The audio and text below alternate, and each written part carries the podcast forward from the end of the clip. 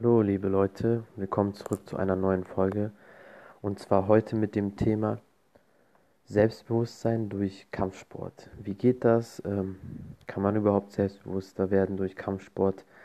Was ist dabei wichtig? Und ja, einfach allgemein, worum es im Kampfsport geht, beziehungsweise wie das Selbstbewusstsein aufgebaut werden kann.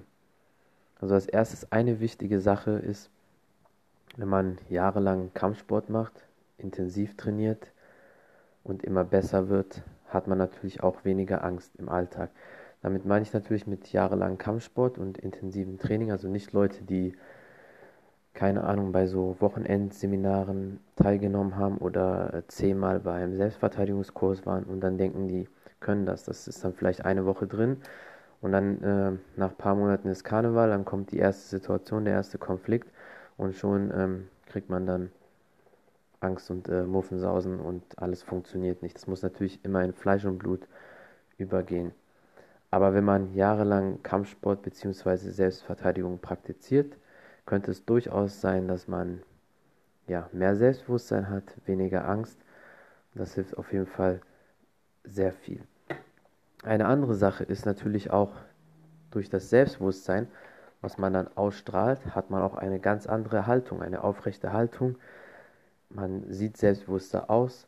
Leute sehen einen schon von weitem an, okay, der strahlt was aus. Man hat nicht diese Opferhaltung, man guckt nicht nach unten zum Boden, wie viele, oder ist ängstlich. Das ist natürlich auch schon mal eine Sache, weil äh, Täter suchen sich immer Opfer. Ne? Wenn man das nicht so ausstrahlt, ist das schon mal eine ganz andere Sache. Dann allgemein im Alltag traut man sich natürlich auch mehr zu. Also es muss nicht immer unbedingt eine gefährliche Sache sein oder dass man irgendwie Angst hat, durch die Straßen zu gehen, sondern einfach allgemein, man weiß, man kann was, man hat was geschafft. Und das ist allgemein im Sport, aber durch Kampfsport habe ich so das Gefühl, es ist noch ein bisschen mehr, traut man sich halt mehr zu, im Alltag ähm, schwierige Aufgaben einfach zu bewältigen und äh, legt einfach los. Ähm, eine andere Sache auch noch, ist natürlich die Konflikte. Man kann Konflikte einfacher lösen durch das Selbstbewusstsein, was man durch Kampfsport erlangt. Also man muss ja dann nicht immer direkt draufhauen. Aber wenn ein Konflikt da ist, dann weiß man auch, wie man ihn lösen kann und traut sich auch, den Konflikt zu lösen oder an die Sache heranzugehen. Als Beispiel, wenn man eine hitzige Diskussion mit jemandem hat, jemand, der eventuell mehr Angst hat oder keinen Kampfsport macht, zieht sich dann zurück, weiß nicht, was er tun soll und lässt sich einschüchtern. Und jemand, der trainiert ist, der Kampfsport schon lange macht oder Selbstverteidigung, hat ein anderes Selbstbewusstsein und kann diesen Konflikt auch vielleicht besser mit Worten lösen und traut sich dann auch, tritt dann auch anders auf. Und das merken viele Leute sofort. Also ähm, das mentale Game sozusagen, das mentale Spiel äh, spielt eine sehr große Rolle. Im Kopf findet viel statt. Also wenn man ja, sich einfach mehr zutraut, dann ist das auch im Unterbewusstsein drin. Dann sagt man sich auch, okay, ich schaffe das, ich komme da durch. Und das strahlt man dann auch wiederum aus und das merken die Leute. Und allgemein traut man sich einfach mehr zu, egal welche Situation. Die Leute respektieren einen auch mehr, wenn man diese Ausstrahlung hat, wenn man Selbstbewusstsein ausstrahlt. Man geht einfach ganz anders durch den Alltag, und man ist nicht so leicht zu einzuschüchtern oder zu beeindrucken. Und dadurch bekommt man auch mehr Respekt von anderen Leuten, aber man selbst hat auch eine andere Achtung vor sich selbst, Respekt vor sich selbst. Im Notfall kann man sich natürlich, wie schon erwähnt, einfacher verteidigen, wenn es halt brenzlig ist. Wenn mal so eine Situation ist, dann weiß man natürlich auch, wie es geht und hat nicht so viel Angst wie viele Leute, die halt nur so kurze Seminare mal besucht haben und hier und da mal trainiert haben das bleibt nicht äh, im Kopf, das muss in Fleisch und Blut übergehen, weil in so einer Stresssituation, wenn man sehr viel Adrenalin hat, dann muss das aus den FF rauskommen. Das heißt, man darf nicht lange überlegen, funktioniert das, wie geht diese Technik nochmal, sondern das muss einfach sitzen. Deswegen muss es auch immer, wenn man das lernt, was einfaches sein, was praktikabel ist und nicht zu kompliziert.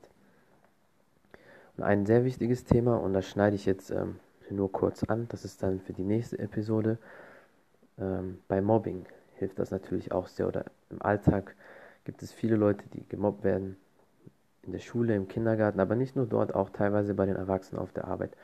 Und durch das Selbstbewusstsein von Kampfsport oder Selbstverteidigung kann man dem Mobbing auch sehr stark entgegenwirken. Wenn man schon anders auftritt, dann merken die Kinder das auch oder die Erwachsenen und dann trauen die sich vielleicht nicht so an einem ran.